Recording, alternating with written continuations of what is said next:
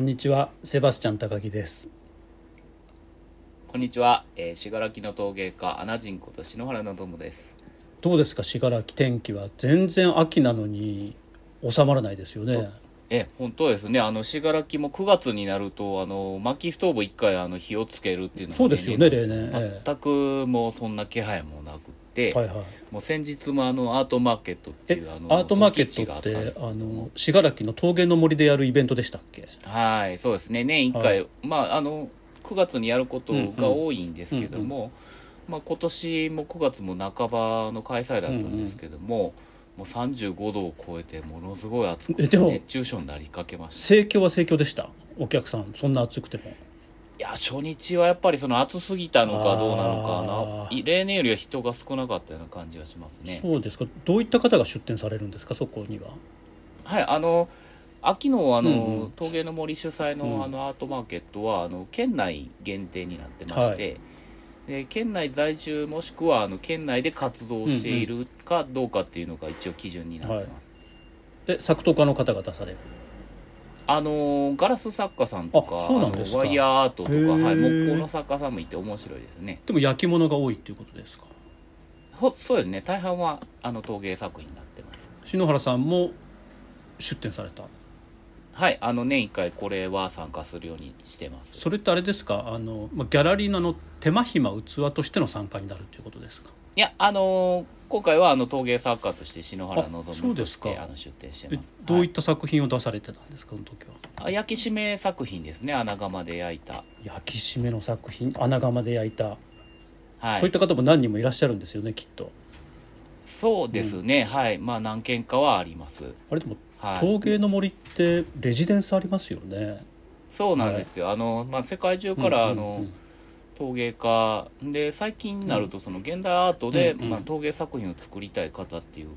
方がまあ来られて滞在して制作するっていうのができる施設があるんですよね。どなたかお知り合いとかいらっしゃるんですか今？えあのまあアメリカの友人に紹介されて、ちょっと信楽に直接まあ来られた、まあ、あのイタリア人女性の方がおられまして。でその方もあの、まあそのアートマーケットではその陶芸滞在作家もやっぱ紹介するっていう意味もありまして、あの滞在作家があの出展しているブースもあるんですね。でそこでようやくあのゆっくりお話も聞けたのでよかったです。その時は何ですか焼き物の話がっつりされるんですかやっぱり？やっぱりあのアメリカから来られてるんですけど、はい、イタリア人の方なので、ええ、でやっぱり何より一番聞きたかったのは、イタリア料理に関する質問いや僕もねめちゃめちゃ聞きたいんですよ。ご存知の通り、ね、今あのピザに完全にはまってるので。そうですよね。はいいやあの僕も連日あのセバスチャンさんがあの投稿されてる、はい、あのピザの話を、うんうん。あのちょっとそのイタリアの方に伺ってみたかったので、えー、聞いてみました。まずはあの、イタリア料理のことをずっと質問してました、ね、本当ですか？いやあのねあのねっていうのもいきなりなんなんですけれども、はい、やっぱり生地作りが全然違うんですよね見てると。生地です生地が。でいろんなやり方があってあの僕はあのドライイーストじゃなくて天然酵母を使ってるのでまず前日から、まあ、天然酵母をリフレッシュというかあの活性化させるんですよね。はい、すごい。あの、はい、天然酵母を、まあ、15g かな？の元種と,、えー、っと、うん、強力粉 30g と水 30g 入れて、うん、ガーッとかき混ぜてで、はい、1日置くとわわわわっと発酵してくるんで、うん、でそっからはでもね問題なんですよ。あの強力がなんかレシピの 番組みたいみたいになってますけど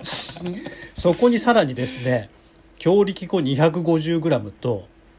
はい、水がねこれに対して何グラム入れていいのか分かんなくて、はあ、でインスタとかでイタリアの本場のあの生地ってダウっていうんですけど、はい、ダウドーナツのダウなんですけれども、はいはい、ドウのですね作り方見てると強力粉250に対して200グラムぐらい水足してるんですよね。あでもそれだとやっぱりふわふわになっちゃってで扱いがめっちゃ難しくなってしかも過発酵しやすいんでそのあたりねだ小小麦の違いやその水の違いやいやありますあります。の違いっていうのもやっぱあるんですかね。今僕ちょっとあのテニスプレーヤーのジョコビッチに憧れて あの、はい、古代の小麦のあのスペルト種っていうのを使ってて、はい、多分そうするとあの生地におけるなんか伸びがねなかなかイタリア産の小麦みたいにできないんですよ。いやーなるほどやはり。そうね多分グルテン化がの進みが遅くて、はいでなかなかビヨーンって伸びる生地ができないので,、でそのあたりもすごく本場のか 本場の方ってその方って膝作りされてるんですよねきっと。あのまあ料理人では私はないので、うんうん。っていうことであまり詳しくないとはおっしゃられてましたけど、えええ。やっぱりね現地でやっぱり本場のピザなりそのパスタなりは食べられてると思うのででしかもその人の意見が聞けるのは楽しいです。焼き物されてますでしょそうですそうです。ということは釜の扱いにも慣れてるってことですよね。そうですね。はい。もともとあのイタリアでデザイナーの勉強をされてでアメリカにあの渡ってから陶芸を初めてやるようになったとおっしゃってたんですけども、あでもはい。海外に、でうん。一度あのせっかく信楽に来られてるので、うあのうちの工房にはあの薪のあのピザ窯がありますしでそこにあのセバスチャンさんが来てくださったら、やっぱねピザ作りをこう3人のこう観点でお話できたらすごい楽しいなでと考もえてるんですけ3日ぐらいはいないといけないですよね。だって発あ三日酵かかるんですね。いやいや発酵からやるので。ですね。はい、その方がもしかしたらドライイースト派だとするとそのドライイーストバージョンと天然酵母バージョンにまず分かれてでもう一つあるんですよ。あの、はい。発酵のさせ方生地のはい常温で発酵させるか冷蔵で発酵さ冷蔵庫で発酵させるか。ああなるほど。でもう一つ分かれ道があって、はい。こねるかこねないかっていう。ああやっぱその辺はパンとまた違うそうなんですよ。だからはい。今、僕たちの道はキロが キロがありましてですね。はい。まず天然酵母かドライイーストか。でその後発酵をあじゃあこねるかこねないかつまりグルテンを作るのにこねるのかこねずに時間によるグルテン化を図るのか。で最後に発酵を常温でするのか、えー冷蔵でするのか。つまり8タイプの生地ができるわけなんですよね。なるほど。でもそれはやはりあれですよ、あの普段やっぱりあのねされてはいはい。る条件と変わってくるので,、そうなんですよね。あのやっぱ巻き窯を使うっていう時点で普段やられてることと違ってくると思うんですよ。だからやっぱりやりたいことをやっぱセバスチャンさんがされて、はい。で違う条件の窯に入れて、でその結果をイタリア人に確かめていただく 僕はねやのっぱり8タイプの生地作ってで、はい。それを巻き窯で焼きたいんですよね。うんそうですね。しかもあのうん。篠原さんとこの巻き窯って垂直型じゃないですか、つまり燃焼室と、まあ、作品室が違うというか。ああそれはあの調整できますよ。あの同じ部屋であの薪を焼くこともできるようになってます。もうねそれもでもちょっとやってみたくて。ええええつまり連続でもできますし。火床が下にあるっていうことはうん。あのけいわゆる煙と温度だけが上に上がっていくわけですよね。そうね熱がバーッと回ってくるような感だけですよね。じでね。で、は燃焼室と調理室が一緒っていうことは直火できっと行くわけですよね。そうですね遠赤外線が近くなりますね。そうなんですよ、だからら、はい、それ僕のもう一つの関心事にめちゃめちゃあの直結してて なるほど。それが今テキサスバーベキューなんですよね。テキサスバーベキュー？はい。篠原さんあのバーベキューってはい。どんなものだと思ってます？もう串にお肉とかピーマンを刺してそうな焼くイメージ。僕もそうだったんですよ、つい先日まで。ええええ。でもあのアメリカのバーベキューってはい。3キロぐらいの肉の塊をドーンと焼くんですけどはい。その焼くえっ、とね焼く窯のことをピットって言うんですよ、ほう。はい。でこれ焼くって言ってますけどいぶすんですよ、ええそうなんですか？100あだから蓋がついてそうなんです。だから130度から103 150度ぐらいにはい。調理室を温度一定にしてて、うん。それを8時間から9時間いぶすんです。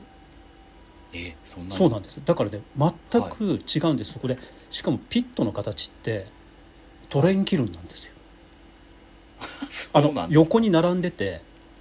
でえー。燃焼するところと調理するところが違うわけなんですよ、あそうで燃焼するところでぐわーっと火とか炭とか焚いてそれではいさっき言ったように煙と熱だけを調理室に送り込んで、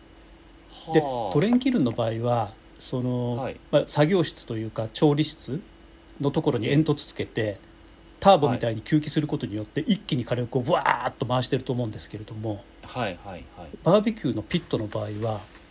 はい。えー調理室が割と閉まっててだから130度から150度っていう割と低温に抑えることによっうん。てそれで8時間から9時間、要はじっくりいぶすことによってで最終的には中の肉の温度を70度とか80度まで持っていくんですけれども多分篠原さんだと釜やられてるので想像つくと思うんですけれどもはいうん。空気の流れがそんなにないあのあー。作業室に熱を送ってもそんなに音お温度上がらないですよね。燻製とはまた違う。だから燻製です。燻製それにはい。あの、チップを使わないっていそうだけのですそうですです。かねあーなだかるほど。ら低温で、えっと、木材とか炭を燃焼することによって、それが肉の表面のタンパク質と化学合成を起こして、でメイラード反応を起こして、でバークっていう焦げ目ができるんですけれども、はいはいはい。でそのバークっていう焦げ目が外側の層になって中の肉汁をあのキープしたままじっくり燃しあの温度を上げていくっていうのがバーベキューなのではこれ我々が思ってるバーベキューと全然違うんですよ。全く知らないですね。全く違う、はい。だからそれまで僕はバーベキュー串に焼くとか肉薄く切って、うん。まあ、炭っつったってはい。網に置いて、ジャッジャってやってうん。食べるものがええ。バーベキューだと思ってたんですけど、えこれまあ本当50過ぎてもまだまだ知らないことがあるなーって思っていて、ね。それでうん。ピットの作りそのバーベキューを作る、それを見てたらこれもうトレンキルンじゃんと思ってああそうですだからトレンキルンを作られた方って逆にバーベキューのピットから発生し発想したんじゃないかなと思ったわけなんですよ。そうかもしれないですね。バーベキューのピットめちゃめちゃ身近にあるわけじゃないですか。はいはい多分アメリカ人の方であれば割と頻繁にあるので,、でこれをベースに釜作ったらどうなるの？っていうのでうん。じゃあそのバーベキューじゃなくて高温まで高めなくちゃいけないからその燃焼室の反対側に煙突つけてではい。強制的に排気することによって吸気してで燃焼効率を上げようっていう発想になったんじゃないかなって思ったので。ちょっとねそれ今度機会があったら篠原さんに聞いていただきたいな。と そうですね。あのバーベキューの,、うんうん。あの窯の形っていうのはやっぱ窯を調べてるといろいろな形を見て、はい。知ってはいたんですけど、やっぱその調理法とかうんうん狙いっていうのを聞いてないと、やっぱ穴窯と同じですね。そうなんですよ、ね、全く理解できてなかったのが分かりました。だから、はい。アメリカのピットの形ってもともとは多分パイプラインってありますよね。あのドラム缶がわーっとつながったような、はい。あれの端材から使ってるので横長になったっていうふうに言われて。ほ ごめんなさいこれあのただの説かもしれないんですけれども。どいや面白いですね。はい。ただえー。ごめんなさい今日バーベキューの話ばっかりになっちゃうんですけど あのハーバード大学の工学部のはい。卒業の課題がはい。どれぐらいどういう要は窯というかピットを作れば一番美味しいバーベキューが焼けるのかっていう課題だったんですねそしたらねそれ縦型だったんですよ。縦型で。す下に火床を置いてはい。で、えっと燃焼室と調理室の間に丸い円盤を置いて円円盤を置く、盤はい。でその上で肉を置くんですけれども、はい。円盤の周りには、まあ、あの穴が開いてて、はい。そこから、えー、と直接煙が肉に当たらないように周りから煙がドドドドドンと上って熱と煙が上って、はい。で上はあの穴窯のように丸くなってて多分そこに熱だまりと煙だまり作ることによって、はい。でしかもあの煙が通る穴より上の窯の方が多くなっててそうすると、ひょうたん型なんですね要は。でひょうたん型のくぼみの部分から煙が上がってってで上の部分が割と丸く大きくなってるのでそこでけ、はい。あのさっき言ったように煙と熱がわーっと溜まって対流を起こしてそれはい。でまんべんなく肉を低温でいぶしていくっていう仕組みだだなと思って。いや面白いですね。いやあの僕の、はい。あのピザ窯も、あの三段窯になってまして、一番下から薪も燃やせますし、あの真ん中でも薪燃やせますし、もちろん上のそのピザを焼ええく部分でも焼けるっていうことで、でそれをなぜやったかっていうと、その連続運転できるためっていうのもあるんですけどあのスモークチキンとか、うん。そういういぶしもできるようにと思って考えたので。あスモークチキンされたことあります、その石窯あのええ妻があの網に乗せてあの下のところであの薪を燃やしてほんで途中チップを入れはいはいはいはいはいて上のそのピザのところには蓋をしてうん。うんスモークしたことあります、でもその時ってあのチキンって茶色くなりませんでした？そうですね。いぶされてるので茶色くなりましたよね。はいそうですね。だからあれをさらに時間を延ばすことによって8時間それであのバークっていう黒い層を作る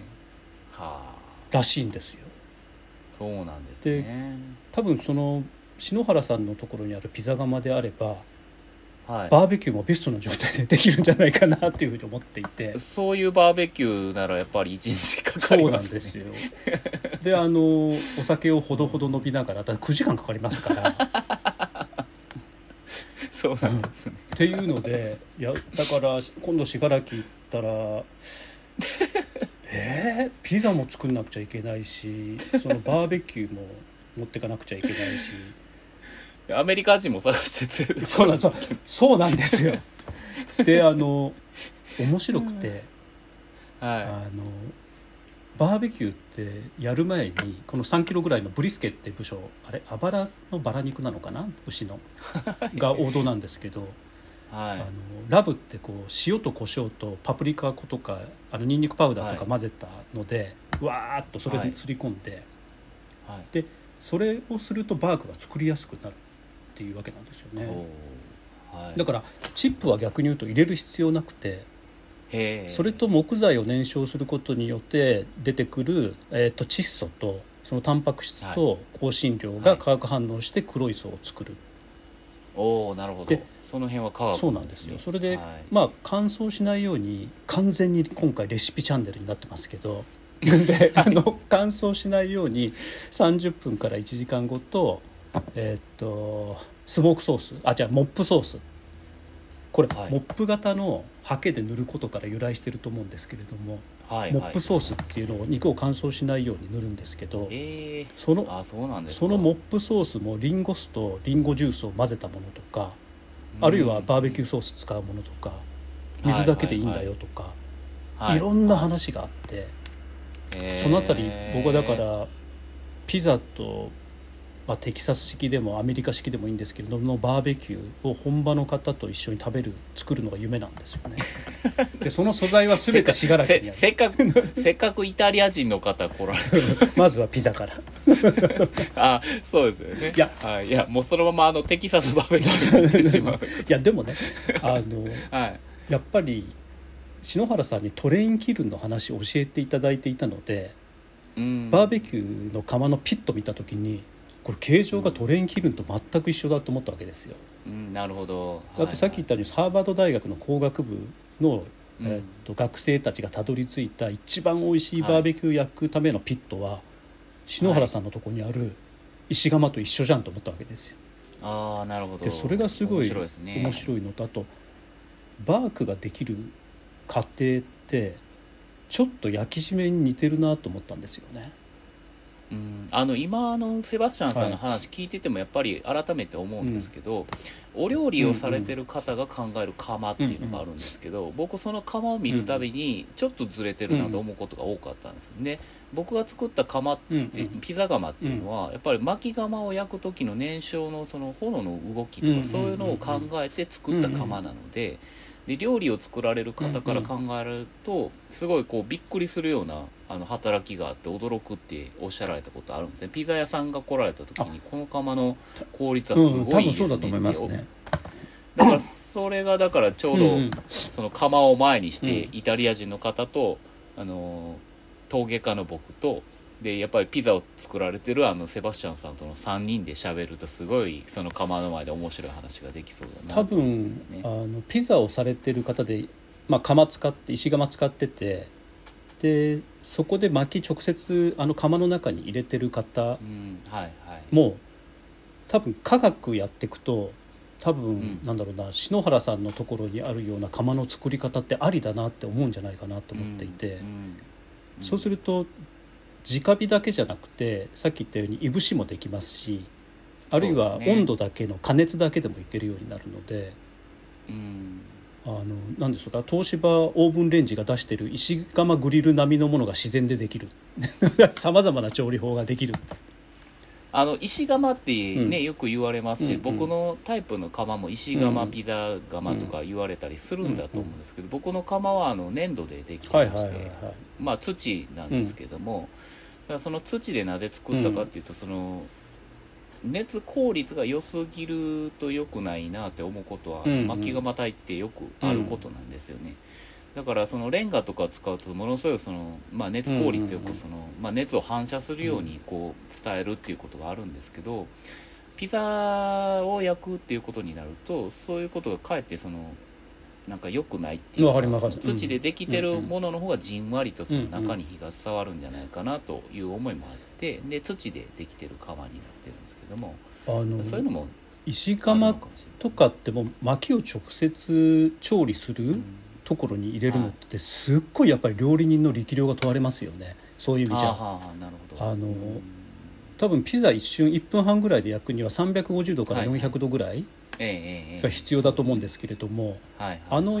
石窯の構造だとどうしても温度って不安定ですしうん一定になってないと思うのではい。入れる場所とかあるいは入れてちょっと回転させるような作業っていうのはその窯に慣れしんだ調理人しかできないと思うんですけど、そうですね、い、やもうその辺すごい興味があって、うん。あのそのまああの同じところで、うんうん。あの薪を燃やしてピザを焼く場合、あのこう燃えてるものも適当にないとダメなんですけど、うんうんうんその燃えてるそのものがありすぎると火が伸びて直接火が当たって焦げるだけになってしまうんですよね。えええだから適当に置きをこうまず作っておいて、でピザのその台の部分もよく焼いておいて、うんうん。でピザを入れるっていうふうにしないと、うんうんそのうまくその熱がこう短時間で伝わらないっていうのがあるんですけどそれはあの穴窯であの焼き物を焼く考えにも通じるものた確かにそうですよね。あのーはだからピザの窯ってあれ今篠原さんがおっしゃってるみたいにまあ置き床を作っといていそれでそこで下の部分を熱しといてでたうん。上にもこう熱だまり作っといてはいでその置き床をずらしてでその部分にまあ生地を乗せることによって下から上から一気に焼くっていう作業ですよね。そうですね。でだから薪窯で焼くのとガスでの違いっていうのはその炎で焼いてやるんではなくてやっぱりその窯自体を焼いてやってでもう一つはまあ香りがつくっていうのもあるんですけどうんうん。確かにそうですね。うん。その違いが分かって使うのは大事かなとはい。でさらに篠原さんの穴窯ので作動する場合はそこに薪をくべることによってさらなる化学反応みたいなものを巻き起こしてるってことですよね。はい。はい。あの先日あの備前焼きのヒーローがなぜ出るのかってい。うあの研究をされてたあの科学者の人に会うことができてでまあ僕はその薪窯で焼く作用ってい。うのはその炭素があったり、まあ、い。ろんなそのアルカリ分がその炎に混ざって飛ぶことやとは思ってたんですけども、その方はやっぱりはっきりとそのカリウムあの薪の中に含まれているカリウムがやっぱりヒーローにはすごい重要な役割を果たしているっていうのをおっしゃられてまたこれからいろいろ面白い話もいやだから聞けそうだな面白いですよね。その焼き物に関して色出したりとか、まあ、景色出すのにも薪に含まれているそのそうなんですよね。成分が重要なわけですよね。そうなんですね。れだからやっぱりガス火とそのうん。薪の炎っていうのはただのその熱を上げるこう方法っていうことだけではなくってやっぱ薪に含まれてるまあ香り成分もそうでしょうしまあ炎に含まれてるそのアルカリの成分とかまあそういう作用っていうのもやっぱりいろいろあるんだろうなと本当にそうなんですよね。僕もそのこと知らずに最初にバーベキューやった時ダッチオーダッチオーブ ンにチップ入れてやったんですよ。あの煙が重要だと思ってたので、なるほど。でもあのバークっていう黒い層を作るのは煙じゃなくてあくまでも燃焼した際に出る窒素だっていうわけなんですよ木た木材が。だからそうなるとですね結局炭でも薪でもいいんですけれどもとにかく直火で何かしら起こしてですね。でそうしないとチップの煙じゃあですねあのチップの煙ってあくまでも温度が上がることによって出る煙だったので。はい。だから、えー直火で燃やした薪の、えーから出る煙なり温度なりを直接肉に当てないとしかもそれを長時間当てないと黒い層ができないって。いやそういうのを伺うと本当面白いなと思うんですけど人間はそういうふうに化学現象を事実として抑えつつ、うんうんその薪で焼くとただ雰囲気がいいでしょうじゃなくて、味に確実に美味しいっていう作用が生まれたり、うんまあ、穴窯でうんうんその薪で焼くことによって人間が見て面白いなとか美しいっていう作用感性に訴えかけるものもちゃんと出てくるってそうなんですよね。すごい面白い。だから焼き締めのあの景色に関しても、まああの バーベキューの黒いバークっていうのに関しても、あくまでも化学反応で起こっていて。でそれを経験的に学んできていたものが今あの科学が発達しているのでそれを分析できるようになっている。っていうのがめちゃめちゃ面白いですよね。ね。だから両方からうまくこう攻められればこうたどり着く先っていうのがすごく見えてくるんじゃないかなっていうふうに。そうですね、はい、さっきちょっとあのお話ししたその岡山のその科学者の方が、まああの備前の火だすきで出てくる赤い色がいつ発生するのかっていうのは論文も書かれてるんですけども、そういうのはやっぱり真っ向にあのその調べて研究された方っていうのはあんまりいなかったみたいな、なんとなくみんな経験で何時間だみたいな感じだったそうなんです。そうなんです。でもやっぱり今こうぐるっと一回りしてきて、うん、そのスタンフォードでお会いした物理学者の方もその先生をあの招かれてスタンフォードであの講義もされてるみたいなので。うんぱ一応その伝統でずっと説明されてきたものをちゃんとこう科学的に分解してこうあの論理的に説明するっていう段階にはあの食べ物も含めてきてるんだろうなとは思います。そうですよね。だから僕は穴窯とえー、っとなんだっけピザとバーベキューの科学っていうのを一気に知りたいので、はい、それが3つにまとまってる本を誰か書いてくれないかなといやもうそれはもうセバスチャンさんしか書けない。いやいやいやいやいやいやいやいやいや。いやいやあのピンク色の表紙でまた全然全然売れなくなっちゃう。全く求められるのってるのと違うものを作る。いやでもあの本当に面白いですよね。火って。そうですね、うん、本当に。僕もなん。全くその、はい、温度を上げるっていうことだけではないものがいろいろ事実としてあるんだなっていうのは実感そうなんですよね。だから温度を上げるのと直火とあるいはその焼かれるものの素材の違いによってさまざまなものが作られていくっていうのが、なんとなくようやく分かり始めてるので、はい、僕だからあのこの間から焼き人って名乗ってるんですよ。アナジンにねアナジンに対抗して、はい、そうなんですね、旅人じゃなくて焼き人って。じゃあ穴窯ラジオの時には焼き人で。そうだ。そうだ東京の焼き人って言わないといけないんだ 別に普通じゃんみたいな。料理してる方みんな焼き人なんだから。みたいな。いやだからですね今度はもう次は穴窯にも挑戦して焼き人を極めないといけないですよね。焼けるもんなら何でも焼くっていうそうですね、うん、でも本当にあの一度信楽であのピザ窯使っていただきたいなとは思うので、ね、はい、そのイタリアの方も12月まであそうです。かでももうちょっと涼しくないとね。そうですねさすがに今35度とか36度の中で焼いたらみんな倒れちゃいます。はい。篠原さん今日はすっかりレシピチャンネルということでごめんなさい、あのピザとバーベキューの僕の悩みを聞いていただく回になってしまったと思うんですがいやでも食べ物におけるやっぱ燃焼とかやっぱりそれをこう美味しいって感じるかどうかっていうのはやっぱ穴窯にそのまま置き換えられるので本当にあの興味深い話でしたこの番組聞いてくださってるすごく、まあ、少ない人数だと思うんですけど皆さん多分釜には一加減持っていらっしゃると思うので、はあ、ピザとバーベキューやってらっしゃると思うんですよ。なるほど。だからそういう方からぜひアドバイス聞きたいですね。ちょっとそこは違うんだと。そそこはメイラード反応じゃないんだぞととか。あのそういうのも聞きたいんですよ。僕はもうピザをこうあの妻に言われるままこう焼きながらですね、はい、何を観察してるかっていうその熱の伝わり方が本当にあの視覚的にこう見ながらできるっていうのはすごい、まあ、薪ストーブ使ってる理由と同じなんですけど炎がどういうふうに燃焼していってでどういうふうに炎がこう煙突まで流れていくかっていう観察をずっとするわけですけどもでそこにやっぱりその食べるものを作られる方からの意見っていうのを聞くとやっぱりすごいあの重要な気づきがいつもあるのでそうですよ。いろいろ教えていただきたい、ね、いやいやいや僕も知りたいで僕は何しろもう都会生活なので魚焼きグリルでピザ焼いてますから前も言ったと思うんですけどもう限界に達しちゃってて。もう極められた。これ以上はちょあのこの間ですね大谷石のまあ分厚いのを導入してそれを魚焼きグリルに敷き詰めてで予熱することによってさっきのまあ置き床と一緒ですけどそれやってるんですよ。下からあの焼くようにってやってるんですけど、まず石を焼いてからうですねちょっともうそこが限界ですね。これ以上はできないかなっていうところまで来ちゃってるので。もう次はもうやっぱり釜変えるしかないなと思って、そうですね、はい、のでぜひじゃあ信楽でお待ちして、ありがとうございます。じゃあ篠原さん 今日もありがとうございました。ありがとうございました。